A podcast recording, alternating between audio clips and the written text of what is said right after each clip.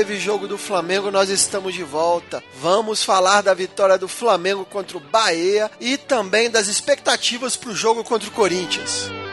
Eu sou o Thiago Rosas e esse é o Flacast Saudações Rubro-Negras, aqueles 15 minutos de cornetadas, empolgadas, opiniões, opiniões das opiniões, análises táticas e muitas participações especiais. Boa noite, Thiago. E aí, Thiagão, beleza? Tá com saudade ou não? Eu já tava sim com saudade de comentar sobre o Flamengo e se vocês ficarem com saudade da gente, procura a gente, cara. Procura a gente nas nossas redes sociais, procura a gente no Twitter, no Facebook, no Instagram, é arroba FlacashSRN e você vai ficar por dentro de todas as novidades aqui do nosso podcast sobre o Mengão. E eu vou logo apresentando meus participantes de hoje. Fala André Zoteiros, beleza? Saudações rubro-negras. Flamengo não jogou como time pequeno. Isso sim é Flamengo. Tenho aqui também Felipe Cordeiro. E aí, Felipe? Fala galera, saudações rubro-negras. Muito bom estar aqui mais uma vez e com uma grande vitória, com grande situação do nosso time, né? Grande vitória, 2 a 0 contra o Bahia no Maracanã, 55 mil pagantes, Flamengo campeão absoluto na média de público do brasileiro e mais um jogo sem sofrer gol. A boa fase do sistema defensivo começa com um nome que vem subindo muito de rendimento, gente. Temos que ser justos aqui, já falamos tanto mal dele, mas o René acabou com a partida. A evolução do René coincide com um certo sumiço do Rodinei. É, e ainda assim, também a gente tem a participação dele com o Vinícius Júnior pelo lado esquerdo. Não acho que seja algo do Barbieri, e sim do próprio jogador. É engraçado, né, que às vezes essas coisas acontecem com o time do Flamengo há, um, sei lá, uns cinco jogos atrás, o René era totalmente questionado aí no Flamengo é diferente e com a cobrança também ajuda o melhorar o rendimento aí do René, não só do René, mas como de outros jogadores que melhoraram hoje também, né? Eu vivo dizendo uma coisa que eu acredito muito. Time bom consagra zagueiro ruim. Time ruim enterra zagueiro bom. Isso não vale só para zagueiro. Isso vale para jogador. Time bom consagra jogador médio. Time ruim enterra jogador bom. Mas não dá para negar que o sistema defensivo todo deu uma melhorada. Claro que tem dedo do técnico. Não dá para negar que o Barbieri de alguma forma ajustou esse sistema defensivo e também dá os méritos aos zagueiros novos, aos garotos que têm entrado, Tuller e Léo Duarte. Ontem o Léo Duarte se machucou e o Tuller teve que entrar. Então foi até uma boa oportunidade para a gente fazer uma comparação. Você lembra, André, que a gente tem conversado aqui sobre Tuller ou Léo Duarte, quem tá melhor, quem tá na frente na fila. Se o Tuller também não merecia mais chances, eu achava que o Tuller de repente tinha um pouco mais de potencial que o Léo Duarte. E aí, cara, ontem a gente pôde ver os dois no mesmo jogo. O que, que tu achou? Tuller ou Léo Duarte? Round 1, fight! Eu lembro, Thiago, da gente comentar sobre a garotada na zaga. É, eu acho que o Léo Duarte já está consolidado. O Túlio é um bom zagueiro. A gente tem o Dantas no banco. A gente tinha o Denner que a gente perdeu. Então, a zaga, a garotada, eu acho que tá tranquilo. Tanto o Léo Duarte quanto o Túlio, para mim, são boas opções. Pois é, André, eu vou aqui defender o Tuller. Eu acho que o Léo Duarte teve chances demais e ontem, no primeiro tempo, ele quase entregou não sinto muita segurança no Léo Duarte. Acho que está se beneficiando por uma boa fase da defesa como um todo, mas eu acho que alguns jogadores têm chances demais e outros chances de menos nessa base do Flamengo. Vide aí o caso do Ronaldo, que sempre treina bem e deve ser um cara muito chato para nunca entrar. Então eu sou do, eu sou do time de que acha que o Tuller deve ter algumas chances também, não só o Léo Duarte. Mas pelo jeito deu um empate entre eu e você. O Felipe já me disse aqui que também tem dúvida, então a gente pede aí para os ouvintes mandarem mensagens dizendo se preferem Tuller ou Léo Duarte, né? Mas essa dúvida a gente não tem no gol. Nosso goleirão Diego Alves é unanimidade, fechou o gol ontem. Espalma Diego, passou para Elber. Diego! Duas defesas seguidas, salvando o gol que seria do Bahia. Diego Alves, que goleiro, hein? Goleiro nível seleção brasileira. Obrigado, Tite, por não levar aí pra Copa. Erramos em algum momento? Tá sendo muito mais útil aqui pro Flamengo, tá ajudando bastante. E desde o ano passado a torcida pedia um goleiro desse nível e está aí a resposta. Vocês podem até ver que nos últimos campeonatos aí quem tem sido campeão tem sempre um grande goleiro que se destaca no seu time. Então era por isso que a gente queria um, um goleiro desse nível e ele está mostrando aí pro Flamengo para que que veio, né? E aquele velho ditado, um grande time começa com um grande goleiro. E o nosso estagiário Barbieri acertou nas substituições e como ele montou o time, fez algumas substituições ali, a gente vai falar sobre elas. Lembrando que o bravo Jonas saiu no intervalo por problemas intestinais. Infelizmente, o, o, o, Jonas teve um problema de diarreia. E com essa intensidade não dá para jogar com diarreia, né? Não, exatamente isso. As alterações que tivemos hoje foram necessárias. Jean Lucas entrou no final, não deu para fazer nada. Foi uma situação de jogo. E o Túlio entrou porque o Léo Duarte se machucou. É, o Flamengo no primeiro tempo foi, um, foi bem, o segundo tempo não foi mal. É, o Bahia que resolveu jogar e dentro de casa teve uma postura totalmente diferente dos últimos jogos jogando fora. O Flamengo foi melhor o tempo todo. O segundo tempo o Bahia saiu pro jogo, mas você vê, o Diego fez uma, aliás, duas seguidas, né? Defesas difíceis, mais nada.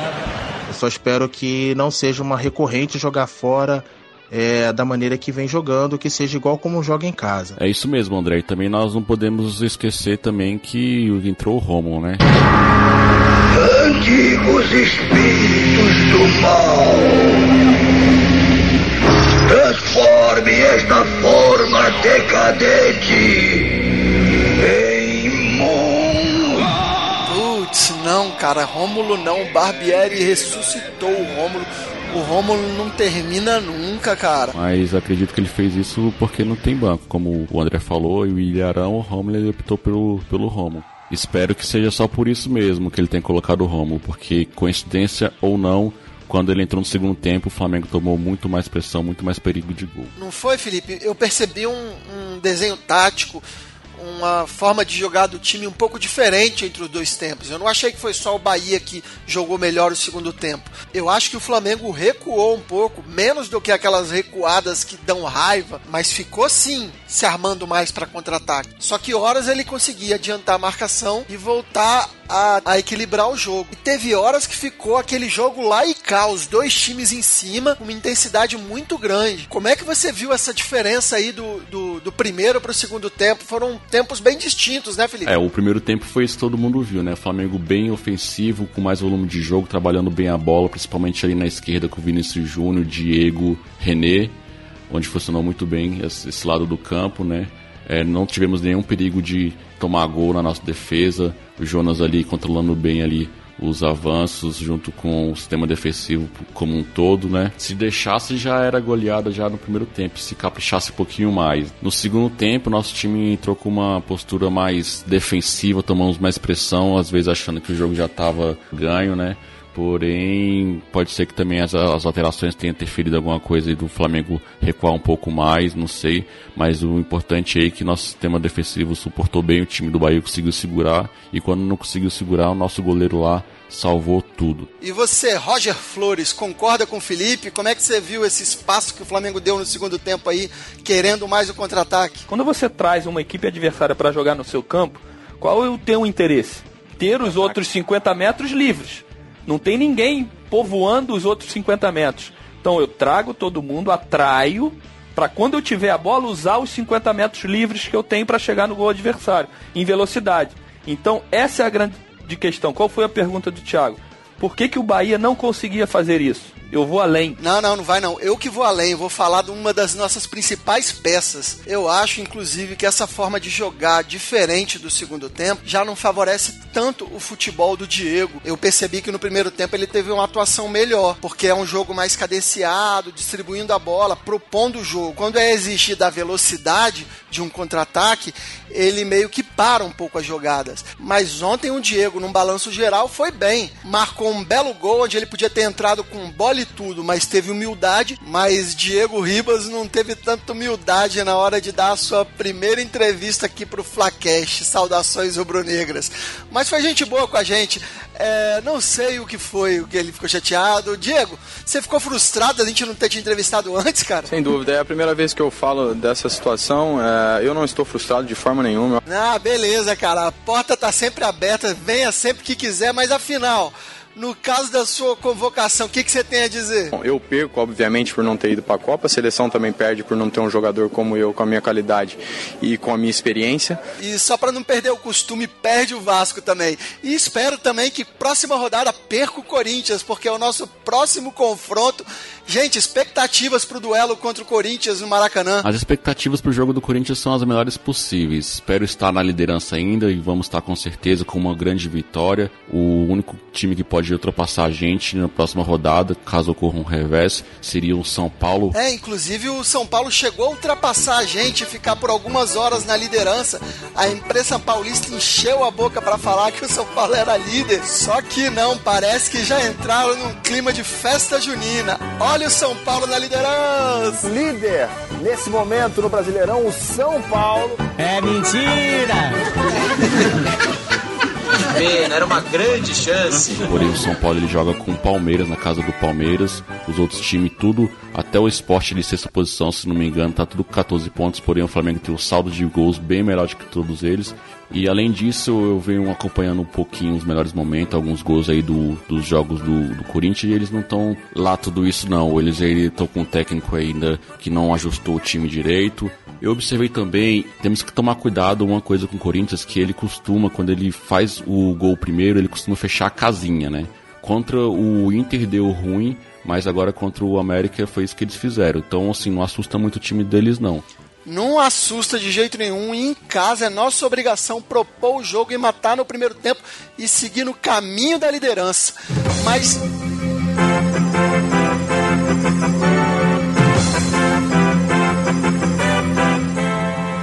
Não, não, não, hoje não, produção. Tá quase estourando o tempo aqui. A gente já passou dos limites no programa passado, cara. Só dá para interromper se for muito importante. Putz, isso é importante mesmo, cara. Mas, mas, foi um plantão meio rubinho, né? Essa notícia. Já saiu aí, ó, em tudo que é lugar, mas, mas vamos lá. Guerreiro vai jogar a Copa do Mundo, não é isso? Mas continua sem jogar pelo Flamengo. E o Grêmio vai ser o nosso adversário no, no sorteio que saiu essa semana aí na Copa do Brasil.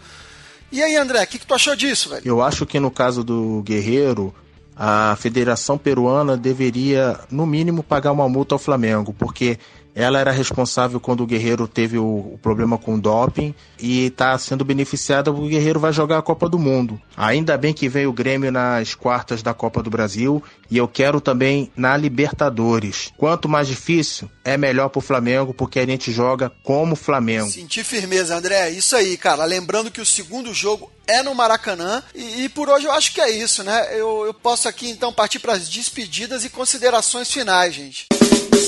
Oh caminhoneiro. Oh, oh, caminhoneiro. E vocês devem ter sentido a falta aqui do Jefferson hoje. A gente também não tem notícia dele, cara. Será que ele ficou preso em algum bloqueio ali de caminhoneiros? Afinal, ele, ele tava de mudança pro Rio esses dias aí, né? Alguém sabe, produção, Felipe, André, o que, que aconteceu aí?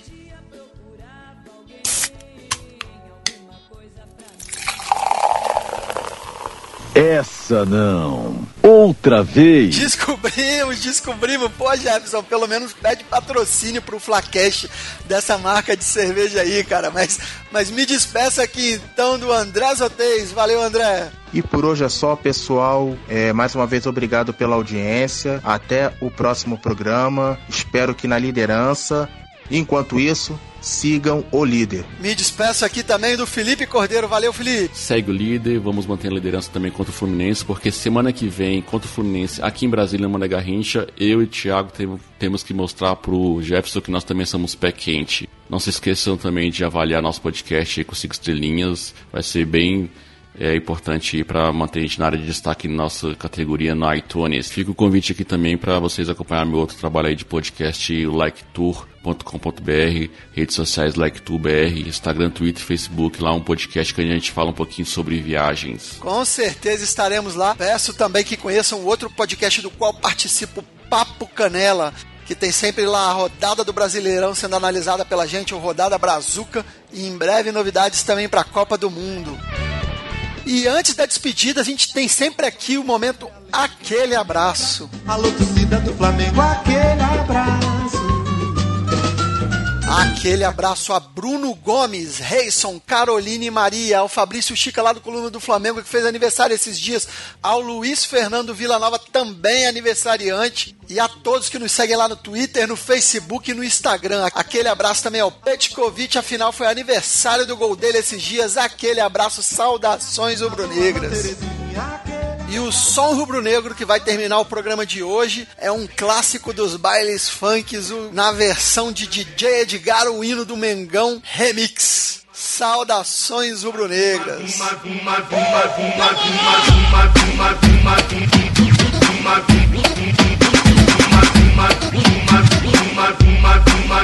Cadê